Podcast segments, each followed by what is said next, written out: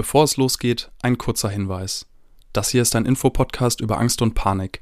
Er ersetzt keine Therapie.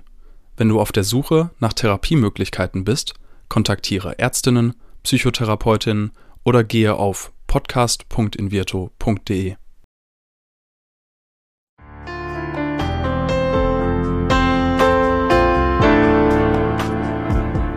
Herzlich willkommen bei Keine Panik, dem Angstpodcast von Invirto. Ich freue mich, Kea kennenzulernen. Sie kennt Ängste schon ziemlich lange und erzählt uns heute, wie sich ihre Angst gezeigt und über die Jahre verändert hat. Früher gefangen in der Angst führt Kea heute ein entspannteres Leben mit der Angst. Wie das aussieht, erfahrt ihr jetzt. Ich bin Diana Huth, Psychologin und freue mich sehr auf dich, Kea. Moin. Hallo, ich freue mich total, dass du da bist. Und wie immer habe ich ja überhaupt keine Ahnung, was bei dir so Thema ist, außer dass es irgendwas mit Angst zu tun hat. Magst du mich und uns mal ins Bild holen? Ja, sehr gerne. Erstmal freue ich mich auch, dass ich hier sein kann und ein bisschen erzählen kann, in der Hoffnung, dass es ja andere ermutigt, weil meine Geschichte mit der Angst ist echt schon eine längere Story. Die hat wirklich schon begonnen im Kindergarten, Grundschulalter. Das Ach, heißt, ich, ja, genau. Ich glaube, es ist ein bisschen ungewöhnlich. Also ich glaube, viele Menschen, über die kommt es irgendwann so im Laufe des Erwachsenenlebens. Und ich kenne es tatsächlich immer schon. Also es war so ein bisschen die Art, wie ich die Welt überhaupt kennengelernt habe, dass ich einfach schon im Kindergarten Ängste entwickelt habe und damals vor allen Dingen so eine spezifische Phobie. Emetophobie ist der Fachbegriff, das ist die Angst vom okay. Erbrechen. Wow, also ich bin ja Psychologin, ich bin jetzt keine klinische äh, Therapeutin, aber das habe ich auch noch nicht gehört. Emetophobie. Emeto, genau, mit E vorne. Emeto. Mhm, Emetophobie. Ja. Wofür steht das? Weißt du das? Oh, da müsste ich jetzt nochmal mein, mein altes Lateinwissen anzapfen, das weiß ich auch nicht. Aber es also wird irgendwas mit Erbrechen zu tun haben, plus mhm. Phobie. Genau, die Angst vorm Erbrechen. Mhm. Wie hat sich das geäußert? Das hat sich so geäußert, dass ich einfach, ja, ich glaube, niemand macht das vielleicht gern, sich übergeben. Aber bei mir war das wirklich so, dass ich eine richtige Panik davor hatte. Also es war sozusagen das Schlimmste, was ich mir vorstellen konnte. Ähm, ich habe dann, ja, so zum Beispiel, wenn ein bisschen übel war, habe ich aufgehört zu essen. Ich war dann auch wirklich meine Hauptteil meiner Kindheit untergewichtig, einfach weil ich so, ne, sobald mir irgendwie übel war, wollte ich nicht mehr essen, weil ich Angst hatte, oh, das könnte dann dazu führen, dass ich mich übergeben müsste. So in dieser kindlichen Logik habe ich das irgendwie so versucht zu bekämpfen. Ich hatte Angst, rauszugehen, irgendwie Kindergeburtstage von Freundinnen zu besuchen, solche Sachen. Also überall, wo es irgendwie unangenehm werden könnte, wenn mir schlecht werden würde. Mhm. Genau. Und war das erstmal so das Einzige, was dich beschäftigt hat? Und hast du auch mit deinen Eltern darüber gesprochen? Oder, ich meine, Grundschul, Kindergarten, das ist ja super früh. Ja, das ist super früh. Also ich habe das schon artikuliert, dass ich davor Angst habe, aber ich glaube auch für meine Eltern war das irgendwie schwer einzuschätzen. Die hatten sowas mhm. auch noch nicht gehört. Also sie haben natürlich versucht, mich zu beruhigen, mir gut zuzusprechen. Aber das waren so die Anfänge. Und dann, als ich in die Grundschule gekommen bin, wurde es dann noch mal schlimmer, dass ich dann auch wirklich gar nicht mehr rausgehen wollte, auch nicht mehr in die Schule gehen wollte, dann auch so diffuse Ängste vor der Schule hatte und ich eigentlich fast jeden Tag abgeholt werden musste oder gar nicht erst losgehen wollte. Und das war dann so der Punkt, wo meine Eltern auch gemerkt, irgendwas stimmt hier nicht. So. Mhm. Und als Elternteil, ich meine, wir haben jetzt hier zwei Grundschulkinder zu Hause. Tatsächlich genau heute kommt Grundschulkind das Größere nach Hause und sagt, ich habe Bauchschmerzen. Heute ist eine Theateraufführung. Mhm. Gleichzeitig, ne, die sind in einer neuen Schule und da ist viel Neues. Ich finde das total schwierig, als Bezugsperson da irgendwie Stellung zu beziehen. Und auch als Elternteil, glaube ich, ist das gar nicht so einfach, dann zu wissen, okay, was mache ich jetzt? Was haben deine mhm. Eltern mit dir gemacht? Mhm. Ja, ich glaube, es war wirklich auch eine Überforderung. Also man weiß ja gar nicht, was soll man machen, was hilft. Also sie haben natürlich versucht, ja, einfach beruhigend auf mich einzuwirken, irgendwie mir Mut zuzusprechen, trotzdem loszugehen. Das war dann wirklich jeden Morgen da irgendwie ein ewiges Ringen, bis ich aus dem Haus gegangen bin. Und ja, eine ganze Zeit lang haben sie eben versucht, das so mit dem, was sie so an elterlichen Möglichkeiten hatten, es so zu bewältigen. Und dann habe ich mit zwölf Jahren tatsächlich dann schon meine erste Psychotherapie gemacht. Mhm. Ich vermute, ihr seid nicht direkt zum Psychotherapeuten gegangen, sondern habt da irgendwie vielleicht noch mal einen Hausarzt, Kinderarzt gefragt oder wie ist das abgelaufen? Ja, also ich hab, kann mich erinnern, dass wir auch mit dem Kinderarzt, dass das immer wieder Thema war, so natürlich auch, weil es eben auch körperliche Auswirkungen hatte, dadurch, dass ich eben so wenig essen wollte. Und dann kam eben irgendwann die Empfehlung, dann doch mal mit einem Kinderpsychotherapeuten darüber zu sprechen. Und da war ich aber am Anfang auch gar nicht begeistert von. Und meine mhm. Eltern wollten mich nicht zwingen. Die haben gesagt, sag Bescheid, wenn du bereit mhm. bist. Das rechne ich ihnen auch echt hoch an.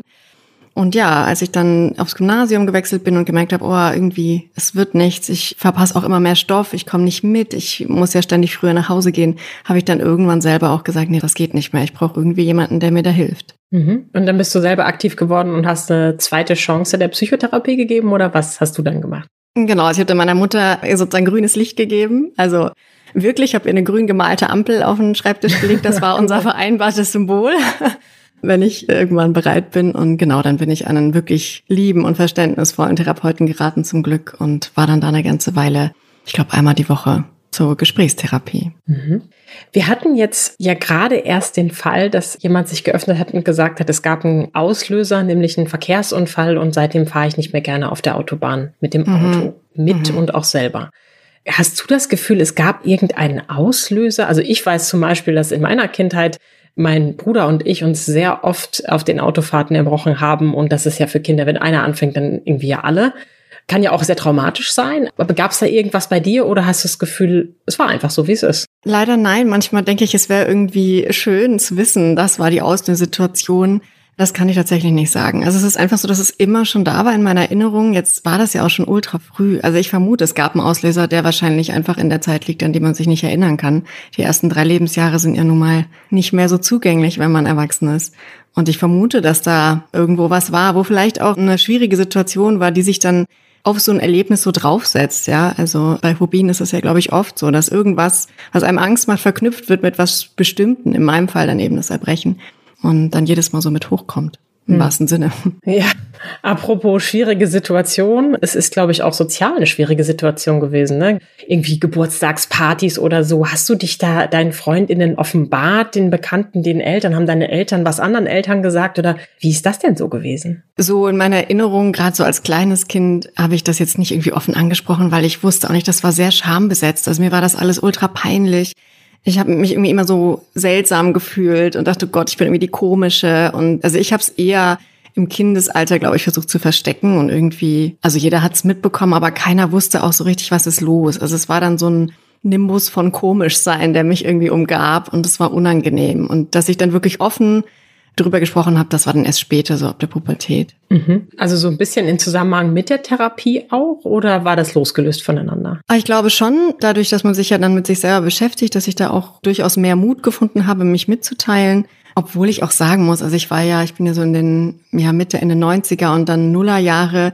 war ja so meine Pubertätszeit und also auch heute weiß ich natürlich, deswegen sprechen wir ja auch heute hier. Leider sind Ängste und mentale Gesundheit ja immer noch in vielen Situationen Tabuthema, aber es ist damals mhm. so krass gewesen. Also niemand, den ich kannte, hat eine Psychotherapie gemacht, schon gar nicht in einem zarten Alter. Ja, es war wirklich sehr, sehr, sehr schambesetzt. Also mhm. da habe ich erst peu à peu gelernt, darüber zu reden. Ich hatte auch noch einen Klinikaufenthalt, wo ich dann wirklich sechs Monate raus war und da war ja spätestens dann auch meinen ganzen MitschülerInnen klar, irgendwie. Mhm ist da was im Busch. Ja, wo du so sagst, ich kann das gut nachvollziehen. Als Psychologiestudierende, dann ab 2005 war das bei mir, war ich natürlich total in der Bubble drin und gleichzeitig habe ich auch das Gefühl, dass jetzt erst in den letzten Jahren es immer mehr publik geworden ist, wie hilfreich und gut es ist, über seine mentale Gesundheit zu sprechen. Absolut.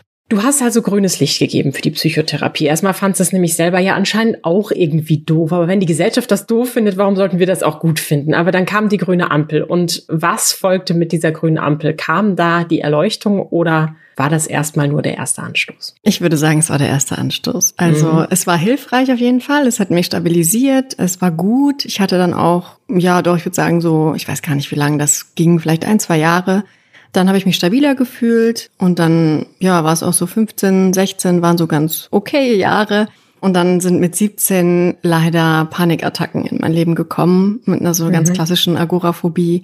Und das war dann nochmal richtig heftig. Und da musste ich dann auch nochmal, ja, therapeutisch dran, weil das wirklich ja, sich so ganz, eben so ganz plötzlich kam und sich dann auch so dramatisch entwickelt hat, dass, dass sich das so gesteigert hat, dass ich irgendwann gar nicht mehr das Haus verlassen konnte.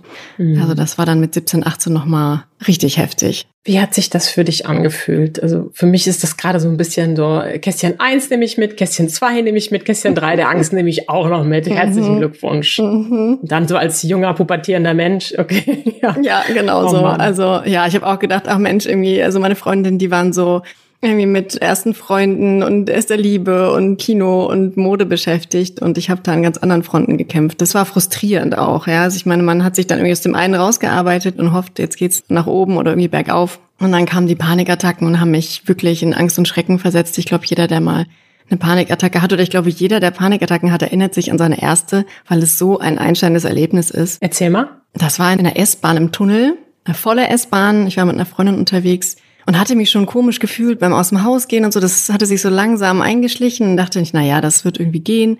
Und dann blieb diese volle S-Bahn in Frankfurt irgendwo zwischen Bahnhof und einer anderen Station stecken im Tunnel. Oh nein. Mhm. Mag ja auch kein Mensch. Nein, niemand. Gerne. Nein, nein, nein. Das ist keine schöne Situation. Und ja, und mir bricht eben der Schweiß aus und mein Herz fängt an zu klopfen und mir wird übel natürlich. Also die Übelkeit ist immer auch mit noch dabei gewesen und schwindelig und alles. Und ich denke irgendwie, ich muss hier raus, ich kriege keine Luft, ich sterbe hier drin. Also das war so heftig und irgendwann ist sie weitergefahren und wir sind einfach bei der nächsten Station, obwohl wir da gar nicht aussteigen wollten, halt raus und ich bin bei McDonald's auf die Toilette gerannt und saß da erstmal eine Stunde und habe versucht, mich zu beruhigen. Also es war ein echt krasses Erlebnis und für mich so, ich wollte danach auch nicht mehr in die S-Bahn, also ich bin dann nach Hause gelaufen äh, mhm. äh, vom Bahnhof aus und ja, das war so klassische Vermeidungsstrategie. Ne? Überall, wo dann eine Attacke kam, weil die kam dann immer häufiger, irgendwann täglich, mehrfach, habe ich angefangen, das zu meiden. U-Bahn, mhm. Aufzüge, Supermarkt, Warteschlangen, bis nichts mehr ging, bis ich schon Schwierigkeiten hatte, mit meiner Familie am Esstisch zu sitzen. Das ging sehr schnell, ja, in sehr, sehr extreme Form.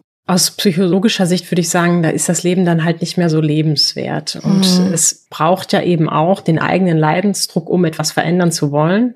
Du hast es ganz äh, schön beschrieben, dass deine Eltern gesagt haben, wir zwingen dich jetzt nicht zur Psychotherapie, wenn du nicht möchtest. Und irgendwann ist der Weg für viele Menschen dann irgendwie da, weil alles andere irgendwie nicht funktioniert hat. Ja. Und ich kann gut nachvollziehen, wenn das sozusagen mal so eine Situation war, wo du gesagt hast, boah, ey, jetzt habe ich schon eine Psychotherapie gemacht mhm. und jetzt wieder noch. Und dann kam der Klinikaufenthalt. Ist das chronologisch richtig? Äh, nee, mein erster Klinikaufenthalt war tatsächlich mit 14 schon. Okay. Genau, den hatte ich damals noch an diese Therapie dann angeschlossen. War da eben sechs Monate, auch wirklich sehr lange. Das war auch sehr, sehr hilfreich. Auch vor allen Dingen, um das Gewicht zu stabilisieren und so, was da eben durch die Brechphobie so niedrig war. Genau, und dann war das eben alles schon eine Weile vorbei und dann mit 17, 18 ging das ohne Therapie gar nicht. Also ich saß ja nur noch auf meinem Bett und weigerte mich irgendwo hinzugehen. Und äh, das Letzte, was meine Eltern eben noch gemacht haben, war dann mich zur Therapie zu fahren. Heulenderweise auf dem Rücksitz. Hm. Aber so gut, so gut, dass sie es gemacht haben. Ja, so gut, weil was ist dann passiert? Wir hoffen natürlich alle auf ein Ende. Ich meine, du sitzt heute hier, du bist nicht draußen, aber du bist zumindest im Podcast und du sprichst ganz offen darüber und mhm. du wirkst wie jemand, der mit den Ängsten durchs Leben geht. Also was ist dann passiert? Absolut. Ja, dann habe ich eine ganz, ganz tolle Kinder- und Jugendpsychotherapeutin gehabt. Da war ich auch zweimal die Woche dann und habe mich da ja einfach natürlich nach Gründen gesucht, wo kommt das her, aber eben auch gleichzeitig geschaut, wie kann ich jetzt irgendwie wieder Fuß fassen im Alltag, weil ich war ja völlig mhm. raus. Also ich musste dann mhm. tatsächlich auch ein Jahr vom Abi eine Klasse wiederholen, weil ich eben nicht mehr im Unterricht sein konnte eine Zeit lang und dann ging es eben darum, das alles wieder zu lernen. Also so ein bisschen auch klassische Konfrontationstherapie. Also mhm schrittchenweise. Natürlich habe ich mit meiner Therapeutin dann geschaut, okay, was gehen wir jetzt an? Was ist das nächste, was ich mache? Und dann eben erstmal eine Station U-Bahn fahren und dann zwei und dann drei und immer so weiter und eben zu lernen, es geht vorüber und vor allen Dingen eben nicht den Fehler zu machen, den man ja am Anfang dann ganz oft auch macht, weil man einfach nur will, dass das aufhört, dass man aus der Situation geht, wenn es am schlimmsten ist. Das ist ja nun mal das, wie man die Angst ganz gut aufrecht erhält, weil das Gehirn mhm. ja sagt, okay, das war wirklich total cool, bedrohlich. funktioniert. Ja, genau. Und eben, ja, das zu lernen, das irgendwann wieder abnimmt, auch wenn man in der Situation bleibt. Das war so, was die Panikattacken betrifft, dann irgendwann der Gamechanger. Mhm. Zumindest so weit, dass ich inzwischen, ich würde nicht sagen, ich habe jetzt müsste lange überlegen, wann ich jetzt meine letzte Panikattacke hatte und so extrem wie damals sowieso nicht mehr. Aber ich glaube, das ging dann eben auch Schrittchen für Schrittchen besser, weil ich gelernt habe, okay, ich sterbe nicht es ist extrem unangenehm. Es fühlt sich auch an, als ob man stirbt, aber mhm. es passiert nicht. Und wenn ich darin bleibe, dann wird es irgendwann auch wieder besser. Und heute gibt es viele Tage, an denen ich tiefenentspannt und genussvoll in öffentlichen Verkehrsmitteln durch die Gegend fahre, Musik höre und denke, wie schön ist das. Wow, Respekt. Schritt für Schritt. Und das eine ist ja so eine U-Bahn irgendwie nochmal zu nutzen und ein, zwei Stationen zu fahren. Das kann ich natürlich in meinem alltäglichen Leben auch total gut vermeiden, weil ich kann ja auch das Fahrrad nehmen, Auto, was auch immer für ein Mittel.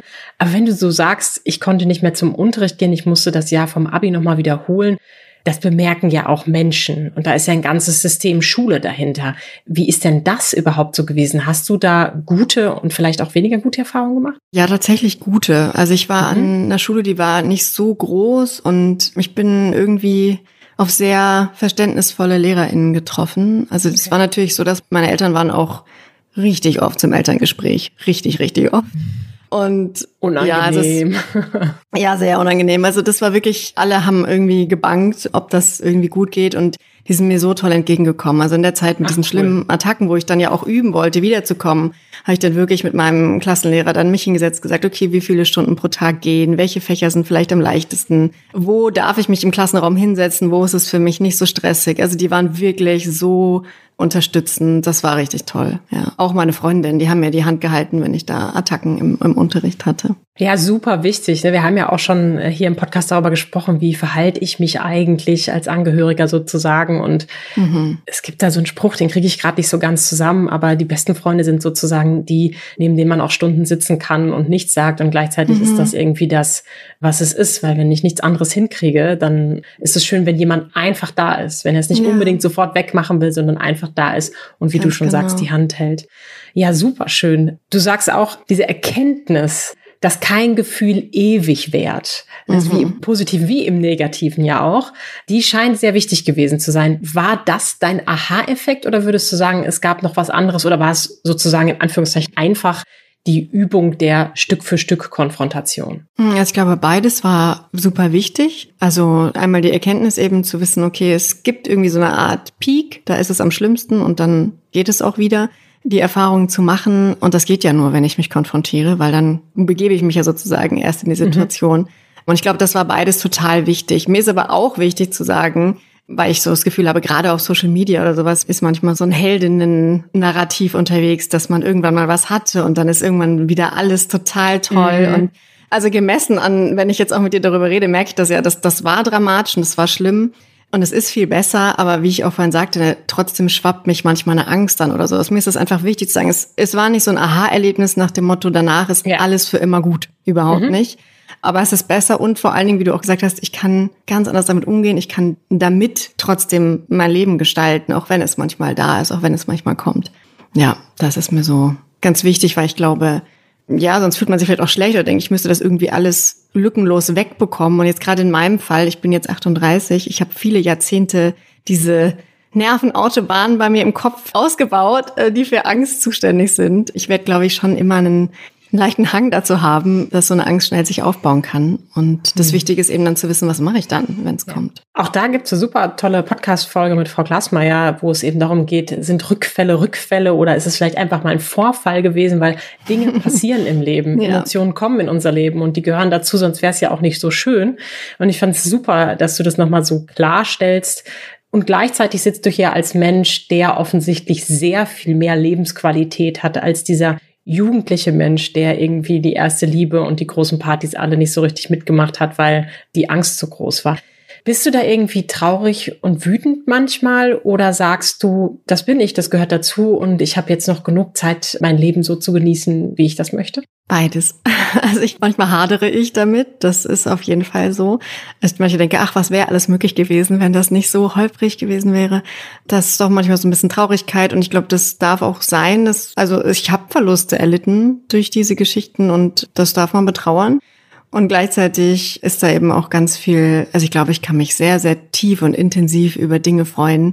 Also sei es jetzt zum Beispiel eine einfache Busfahrt, kann für mich immer noch ein Highlight sein, das zu genießen, zu bemerken, hey, das geht jetzt so problemlos. Deswegen ist da auch ganz viel Genussfähigkeit hängen geblieben, was eine schöne Nebenwirkung ist. Ja, verantwortungsvoll genießen schafft man in der Jugend nicht immer so gut. Wie ist es denn eigentlich? Ich meine, mit 38 würde ich jetzt mal sagen, wir sind so ein Alter, passiert das seltener. Aber wie ist es denn, wenn jemand mal vor dir sich erbrochen hat? Sei es jetzt von Alkohol, aber natürlich auch aus anderen Gründen. Oh, dass das letzte Mal so passiert ist, ist schon lange, lange her. Also wenn es jetzt passieren würde, ich würde auf jeden Fall einen Angstzustand bekommen. Das ist mhm. so. Ich glaube nicht, dass mich das jetzt kalt lässt und ich sagen würde, ach, stört mich nicht, ist vielleicht bisschen eklig oder finde ich bisschen komisch oder so das würde immer noch was auslösen. Aber ich hoffe, wenn es nochmal passiert, dass es einfach nicht, dass ich anders damit umgehen kann dann eben. Also es ist jetzt wirklich auch lange nicht mehr aufgetreten, so eine Situation. Mhm. Jetzt ist meine Katze hier gerade neben mir. Moment. Müssen die sich eigentlich nicht manchmal übergeben? Äh, ständig, ständig. äh, ja, ich weiß auch nicht, warum ich ausgerechnet Katzen als Haustiere habe. Hätte ich jetzt irgendwie Fische oder so.